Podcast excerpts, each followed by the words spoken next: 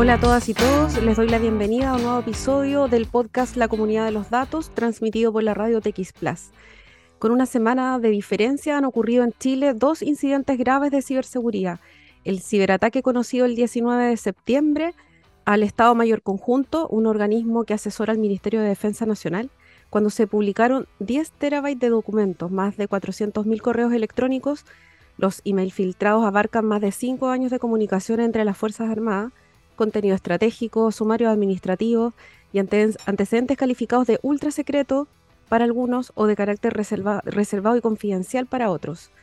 Entre el contenido vulnerado se encontraría el uso del sistema de satélites de comunicación y planes de resguardo, frontera, seguridad nacional, filtración de los datos de beneficiarios del bono IFE del, de junio del 2021, seguimiento a movimientos sociales, entre muchos otros. El ataque cibernético eh, de connotación política fue realizado por el grupo hacktivista Guacamaya, que ha atacado a varios países, fundamentalmente al sector de las Fuerzas Armadas y de Policía, y en el ámbito medioambiental. Filtramos sistemas militares y policiales de México, Perú, Salvador, Chile, Bolivia y entregamos esto a quienes legítimamente hagan lo que puedan con estas informaciones, señaló el grupo. Las vulnerabilidades que tenía el sistema em, habían sido informadas a las autoridades de gobierno, pero no informaron del hackeo que ya había sido producido. Hace algunos días, el jefe del Estado Mayor Conjunto, el general Guillermo Paiva, renunció a su cargo. El otro caso es de esta semana, donde un grupo de hackers infectaron con un virus la matriz informática del Poder Judicial. Se trata de un malware tipo CryptoLocker detectado en los equipos corporativos. Eh, según una primera contabilidad, fueron unos 150 equipos em, corporativos con Windows 7, eh, que es un sistema dado de baja en febrero del 2020, y el universo de equipos con ese sistema operativo en el Poder Judicial es de 3.500 de un total de 15.000 computadores, lo que afectó el inicio de audiencias y la revisión de causas. Bueno, eh, saludamos a uno de nuestros auspiciadores, Maglione Abogados. Este estudio jurídico es recomendado por los rankings más prestigiosos a nivel mundial como uno de los mejores estudios de Chile en materia de tecnología. Lo puede conocer en www.magliona.c. Bueno, y hoy día nos acompaña un invitado eh, en este capítulo, Óscar Orellana, director de ciberseguridad de Global Catalog, docente de pregrado y magíster eh, de la Universidad Andrés Bello y otras universidades, docente de ingeniería eh, de ciberseguridad eh, CISA y creador del proyecto OWASP Forensic Testing Guide. para conversar sobre vulnerabilidades, hackeos y prueba forense en esta semana tan movida. Así que muchas gracias por, por venir a compartir, Oscar. Hola Jessica, ¿cómo estás? Buenos días. Un placer recibir tu invitación de todas maneras. Oye, muchas gracias, gracias por tu tiempo. Eh, vamos con, em, con el Estado Mayor Conjunto. Eh, se ha dicho que este hackeo masivo al EMCO y a la defensa de otros estados latinoamericanos se podría haber evitado si es que hubieran administrado partes de seguridad que fueron publicados por Microsoft hace más de un año atrás. ¿Qué tan efectivo es esto, Oscar? ¿Se pudo haber evitado este tipo de, ataque? Bueno, la verdad es que, eh, eh, bueno, primero que todo, saludar a, tu audiencia eh, y, dar la, bienvenida y gracias por la, por la pregunta de todas maneras. La verdad que la gran mayoría de los ataques se pueden evitar. no, no, no en su totalidad, no es que podamos llegar al riesgo igual a cero, pero sí eh, podemos tratar de evitarlo, contenerlos o, eh, eh, como se llama, también investigarlos de buena forma. El, el tema acá, lo importante es saber cuánto, de, porque nosotros tenemos el conocimiento de lo que se ha dicho en las redes sociales, pero aquí importa también saber cuánto de manejaba el comando conjunto de, de, de estas vulnerabilidades eh, si es que se habían hecho auditorías en su minuto, y por eso es tan importante el hecho de auditar a tiempo, de, ocupar auditorías que sean, eh, vayan directamente a, entregar un informe a tiempo eh, y poder ir esta, este tipo de vulnerabilidades parchándola anticipadamente. Eso es algo que, que es súper importante, de todas maneras. Oye, el, eh, en el caso de, esta, de esta vulnerabilidad que se explotó por los correos electrónicos del, EMCO, Em, acá se ha dicho que, bueno, hay que hacer una auditoría forense. ¿Cuál es, de dónde, por dónde empezar acá un poco, Oscar? en materia de auditoría forense y estos especialistas en materia de ciberseguridad y, ciber, y, seguridad informática. Sí, mira, aquí es, importante. ¿Cuánto tiempo? ¿Cuánto tiempo puede llevar? Porque es muchísima información, eh, imagínate la claro, como tú dices, son, eh, son, eh, tienen largo aliento. Una cosa es la contención del incidente y eso es súper importante separarlo, como tú bien dices. Una cosa es la, la contención y la investigación del incidente con la finalidad de poder rápidamente salir de él. Y otra cosa es la investigación forense propiamente tal, donde se hace la investigación propia para determinar eh, quiénes son los responsables y a quién hay que llevar al tribunal. Entonces ahí también eh, te, cubre dos aristas eh, y, en esa contención de, este incidente es importante tener claro de que aquí hay un data leak. Y, el, data leak, a diferencia de lo que es, por ejemplo, un ransomware, que fue lo que, lo que estábamos comentando de, del Poder Judicial, ahí tenemos un incidente que hay que contener y hay que manejar. Ahora, cuando es un data leak, es más complejo la contención, porque la contención eh, tiene que ver con temas comunicacionales, con temas de ver qué es la data que, que, se, que, que, se tomó finalmente y si esa data es real o no. Entonces, un poco entender eso. Y por otro lado, también eh, el, comprender de que ahí quienes estén guardando información eh, cometen el delito de receptación, eh, a, diferencia de lo que nosotros estábamos viendo con la ley antigua, la ley de 1923, con la ley 21.459, esto se modifica y se crea la figura penal de la, de la receptación informática. Entonces aquí hay que tener claro que tenemos estas dos aristas investigativas. Una es eh, cómo llegan hasta el sistema, que en definitiva eso tiene una, eh, una, solución, hay que parchar, hay que modificar, hay que realizar cosas y por otro lado tenemos que acá es un data leak, lo que nosotros en definitiva tenemos conocimiento y este data leak se difunde y quienes también estén guardando información, estén compartiendo esa información, pueden llegar a cometer el delito de receptación ilícita, por eso es tan importante tener eh, claro qué es lo que estoy haciendo y cómo lo estoy haciendo. Ah, ya, perfecto. Bueno, porque muchas, muchas personas entonces bajaron esa información que está disponible, creo todavía. O sea, ellos estarían cometiendo el delito de receptación si la analizan de manera particular. Eh, efectivamente, como tú lo dices, Jessica, eh, muchos, eh, cuando se, cuando se traspasa a la nueva ley de, delito informático, la gran mayoría de los hackers se enfocó en, en, lo que era la, la, interceptación ilícita como, como un delito y mucho se comentó sobre ello. Ahora, en temas de inteligencia, hay que tener claro de que acá, al, momento de la creación del delito de receptación informática, la inteligencia se ve de alguna forma no dañada, pero sí eh, se ve un poco más restringida desde la mirada de que eh, yo no puedo estar bajando estos datos, el hecho de guardar esta data eh, efectivamente constituye un delito y eso es importante tenerlo claro para, para saber cómo lo estoy manejando y cómo y qué es lo que voy a investigar y qué es lo que voy, en definitiva voy a guardar dentro de mi computador porque de repente sin saberlo o con la mejor de las intenciones puedo ser procesado por un delito como en este caso la receptación ilícita. Mm. Hoy estaba mirando algunas noticias o información, decían que según el general de carabineros, que eh, recibían 15 millones de ataques al mes en las páginas institucionales. 15 millones de ataques al mes, igual es, es muchísimo. ¿Dónde se puede encontrar, por ejemplo, información de la cantidad de ataques que está recibiendo una u otra institución pública en Chile? ¿Existe esa información disponible? Mira, la verdad es que existe mucha información eh, en diferentes páginas. cada uno de los vendors, por ejemplo, tú lo vas a encontrar eh, tanto en IBM, en Virus Total, en diferentes lados. Tú vas a encontrar inclusive ciertos mapas de calor donde tú ves algunos dibujos, donde, donde eh, hay ataques. Ahora hay que tener claro de que esto tiene un, un nivel de sesgo. ¿Por qué? Porque yo solamente como vendor voy a tener conocimiento de los ataques que se dan dentro de los sistemas que yo administro. No voy a tener conocimiento de los eh, que, no son denunciados hacia mí. Dicho de una manera más simple, esto es como nosotros tenemos la Policía de Investigaciones y Carabineros de Chile. Si una persona denuncia en Carabineros de Chile, la Policía de Investigaciones no sabe. Entonces, la estadística que maneja Carabineros de Chile no necesariamente es la misma que investigaciones Lo mismo pasa con Fortinet, lo mismo pasa con, eh, ¿cómo se llama?, un checkpoint, etcétera, etcétera. Ellos manejan la información de la gente que ellos tienen dentro de sus plataformas, pero las que no, eh, es más complejo. Por eso es importante tener siempre más de una fuente de información para poder dar, entregar un, un análisis un poquito más acabado.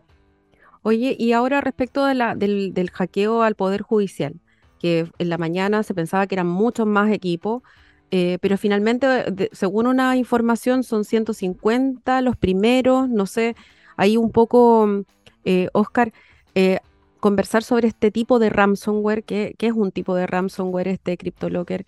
Em, ¿Cómo opera? ¿Cómo, ¿Qué es lo que hace este malware? Bueno, en este caso eso eh, perteneció a la, familia de, efectivamente de, los ransomware. Es un, el Logbit 3.0, eh, según lo que informa el CECIR de, del gobierno.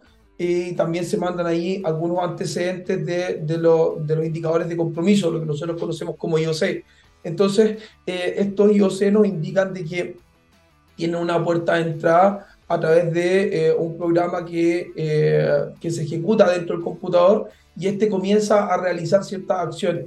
Ahora, lo interesante que tienen este tipo de, de ataques, los ransomware, que en general pueden estar dentro del sistema por mucho tiempo, eh, descansando, por decirlo de alguna manera, y una vez que ellos encuentran las puertas abiertas a lo que ellos necesitan, ahí recién se empiezan a comunicar. Y una vez que ya tienen comunicación con varios equipos, ahí recién comienzan a encriptar lo complejo de, este tipo de ataques, que la estadística, que es lo que nos dice, que muchas veces una empresa o una empresa, un estamento público, se demora en, conocer de que lo están atacando de 3 a 6 meses si es que tiene un, un CIEM o un SOC. Si es que no tiene un CIEM o un SOC, pueden ser años, inclusive no saberlo nunca, eh, de que fueron atacados o de que están siendo atacados. Entonces, acá lo importante es también eh, custodiar los, los, activos de la información tratar de no ocupar, eh, en este caso, sistemas que ya están deplegados. Por ejemplo, en este caso teníamos un Windows 7. Windows 7 ya no tiene soporte, no tiene las vulnerabilidades que tiene el sistema, son las con las que se va a quedar y no van a haber nuevos parches de seguridad que se apliquen sobre él. y ahí es importante tener claro de que esas cosas son buenas e ir actualizándolas. Oye, y las exigencias como estatales frente a, a, temas de, seguridad, porque Claro, hoy fue el Poder Judicial, mañana puede ser cualquier organismo público. Sabemos que el Estado en el fondo también no invierte mucho en seguridad, eh, entonces que estamos con una, una fragilidad también legislativa, eh, normativa en materia de ciberseguridad, también en, protección de datos, especialmente porque eh, cuando se puedan ver vulnerados, por ejemplo, datos de las personas, tampoco existe una obligación legal de tener que notificar esas brechas de seguridad, esas violaciones de datos. Pero junto con eso, esta falta normativa, hemos visto también cómo hace falta la forencia ya informática, y te lo digo porque, por ejemplo, hay un caso que nosotros estamos llevando con una abogada penalista, Libertad Triviño, un caso sobre violencia de género digital, donde justamente lo que necesitamos es poder eh, hacer una, un, informe pericial de los dispositivos de ese imputado. Eh, y ha costado mucho encontrar, por ejemplo, eh, personas especialistas dedicadas a forencia.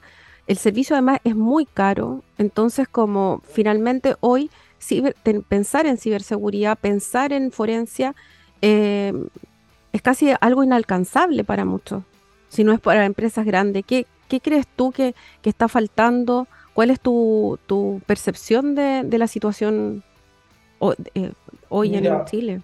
En, temas forenses, eh, bueno, eh, es un tema que, me toca en lo más profundo de mi corazón, pero generalmente ha sido un tema bastante olvidado, dejado de lado, por diferentes razones, por lo que tú señalas. en Chile nosotros no tenemos una normativa realmente forense, en Chile no es tan difícil ser eh, perito judicial, basta solamente con eh, inscribirse en la Corte de Apelaciones del sector donde uno vive, eso lo dice el autoacordado. Entonces, eh, junto con eso, los niveles que se exigen para, por ejemplo, la, presentación de una evidencia, como lo establece el Código Procesal Penal, ya que estamos hablando de materia penal, es muy baja. O sea, de hecho, el informe forense se le pide que tenga tres cosas.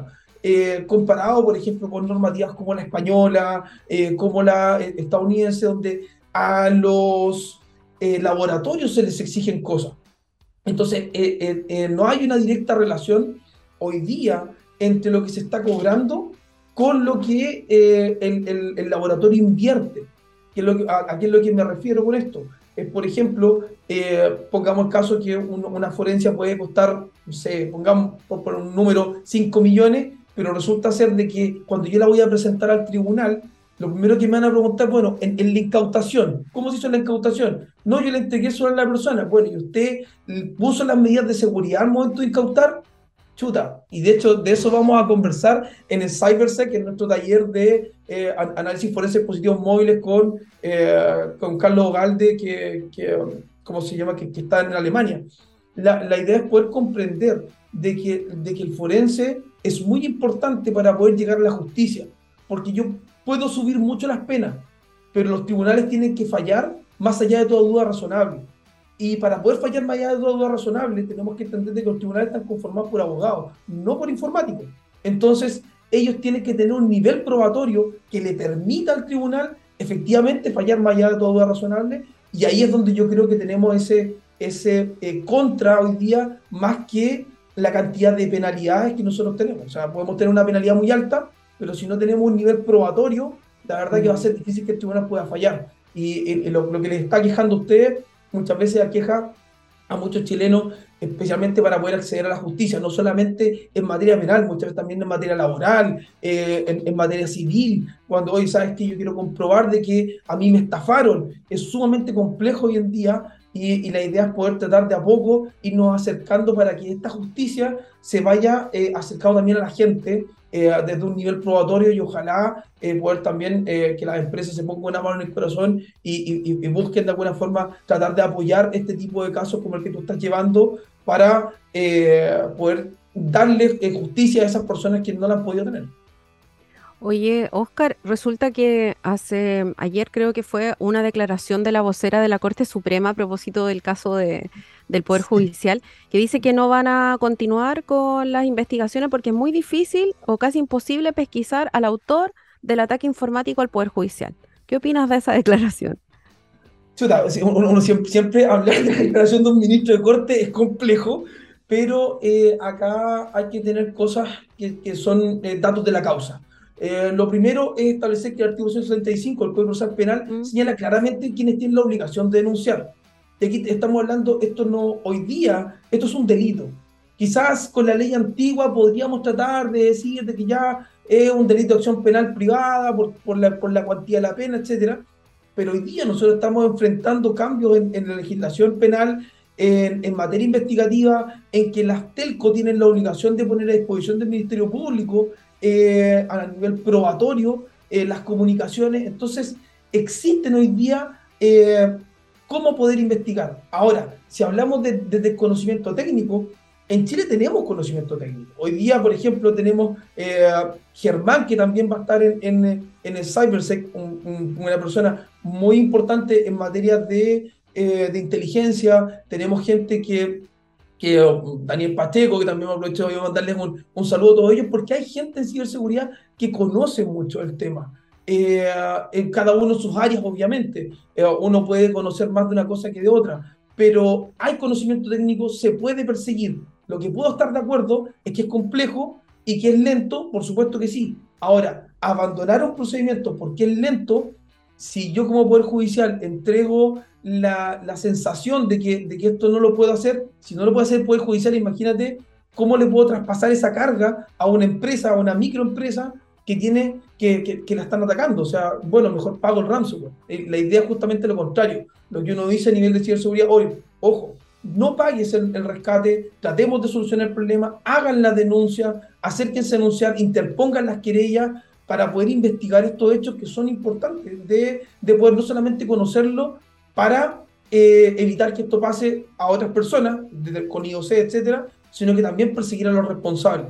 Y ahí también entra en juego la importancia de, eh, de, la globalización de algunas cosas y investigar para después extraditar a los responsables, porque para eso se firmaron los acuerdos como el convenio de Budapest.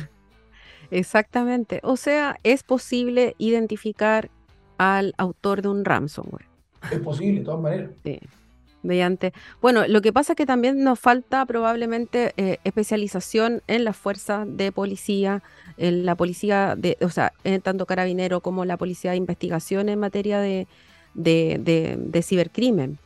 Eh, o sea, sé que son áreas que requieren más eh, recursos de todo tipo.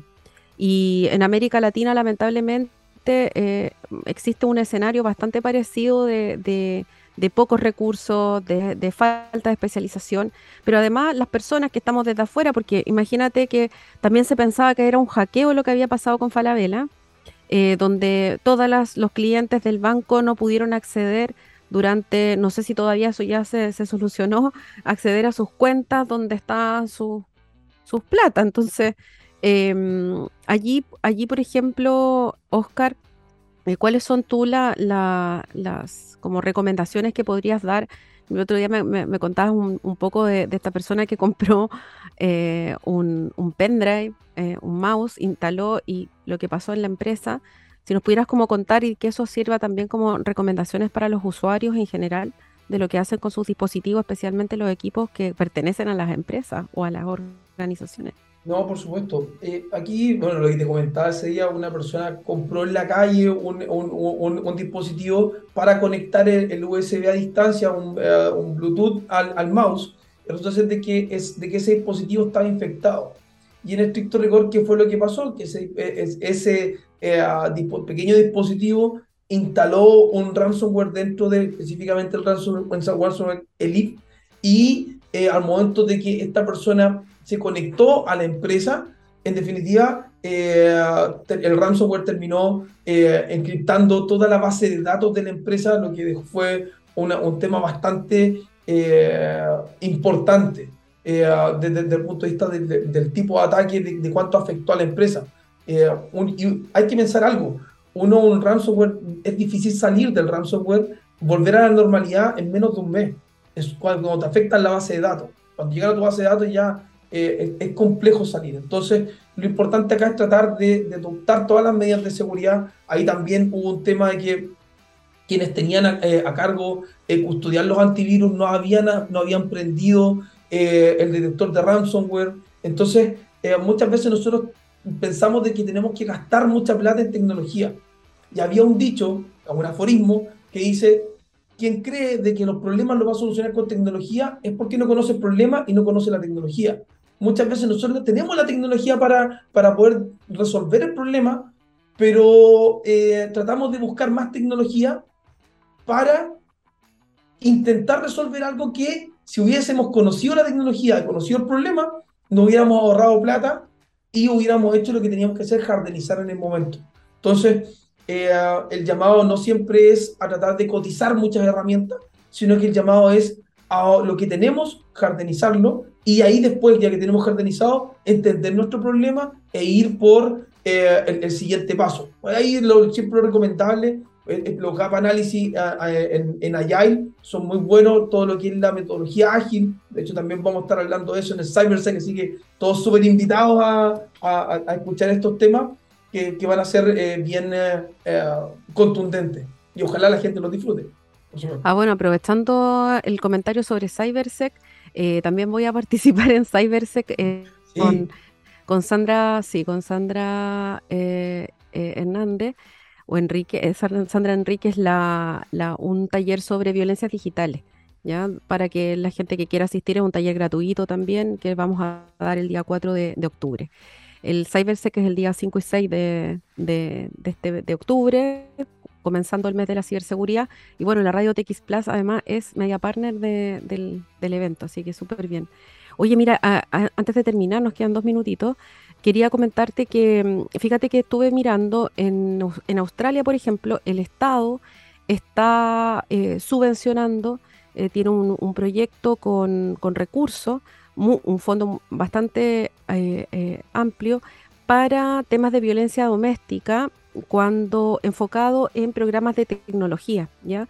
eh, porque se dieron cuenta que hay un aumento bastante dramático de mujeres que están sujetas a abuso eh, basado en tecnología. Por ejemplo, con eh, dispositivos que las tratan de ubicar, spyware y cámaras ocultas, ya sea en sus hogares o también en otros lugares. Entonces, este fondo consiste justamente en entregar a e, ese espacio en este programa para que em, expertos, peritos informáticos puedan detectar este tipo de spyware o cámaras ocultas. ¿Qué crees tú? Yo creo que una tremenda iniciativa, ya especialmente considerando los tipos de violencia de género digital que se ha ampliado en materia política, en violencia doméstica y en general en Internet. Em, ¿Cuáles crees tú que podrían ser algunas recomendaciones para políticas públicas referidas justamente a, materias de, prueba, de prueba forense o de peritajes informáticos? Mira, yo creo que una de las políticas públicas más importantes tiene que ver con eh, realizar eh, un, peritaje, eh, hoy día buscando un poco, tratar de, de pasar un entendimiento más, a, algo más común, Em, nosotros cuando hablamos de, la prueba biométrica, generalmente de inmediato nos imaginamos un sector que está aislado, que, para que no se contamine la, evidencia eh, biométrica. Lo mismo tiene que pasar a nivel de ciberseguridad, tiene que haber un nivel de eh, encapsulamiento eh, de la evidencia para que ésta pueda ser presentada de manera óptima en el tribunal. Y eso creo que es algo que el, el Estado puede y debe de alguna manera invertir. Otra cosa que es importante, y eso a nivel de inteligencia, tener la capacidad de poder ir revisando las cámaras que están expuestas. Nosotros, por ejemplo, en Global Catalog tenemos, contamos con especialistas que en definitiva están buscando inteligencia, estamos tratando de llegar a ese tipo de cosas. Hay muchas cámaras que están expuestas. De hecho, eh, yo ni siquiera necesito tener una cámara oculta. Muchas veces la gente tiene dentro de sus casas cámaras de seguridad y uno dice, sabes que yo contraté una cámara de seguridad y la puse en el living. Resulta ser de que esa cámara, eh, como yo nunca me preocupé de ponerla en un puerto seguro o eh, brindar un poco de seguridad, esa misma cámara el atacante lo ocupa para grabar a la mujer y hacer violencia de género y eh, una brecha, me acuerdo, hace un tiempo atrás con Samsung que efectivamente estaban las cámaras expuestas de, de los televisores y después torsionaban a las mujeres para no vender sus fotos y no publicarlas. Entonces, eh, es súper importante lo que tú señalas, el tener conciencia y nosotros como Estado también invertir en especialistas. Eh, Steve Jobs decía, yo le pago a la gente para que haga lo que sabe y no le pago poco para que haga lo que yo diga. Entonces, aquí es importante que también tenemos que meter un poco una mano en el bolsillo y decir, paguemos a la gente para que haga lo que sabe. Ya, muchas gracias, Oscar. Em, bueno, el tiempo se pasó súper rápido, así que bueno, te, agradezco por, por, venir a conversar con nosotros en la comunidad de los datos. Así que te despido. Eh, muchas gracias por venir. Muchas gracias a ti por la invitación, muchas gracias a TX Radio y nada, cuando quieran estamos por acá y eh, un saludo grande para, para todos tus auditores. Muchas gracias. ¿Sabía usted que el pasaporte chileno es el más poderoso de América Latina? Abre puertas para acceder a 174 países sin visa, ubicándose en el lugar número 3 a nivel mundial. IDEMIA, fabricantes del pasaporte en Chile, hacen el mundo más seguro. Son líderes de identidad y biometría y entregan tecnología sofisticada a escala ciudadana. Bueno, nos vemos el próximo miércoles en la comunidad de los datos. Sigan conectadas y conectados a TX Plus, donde pueden encontrar la mejor información sobre ciencia, tecnología, salud y mucho más.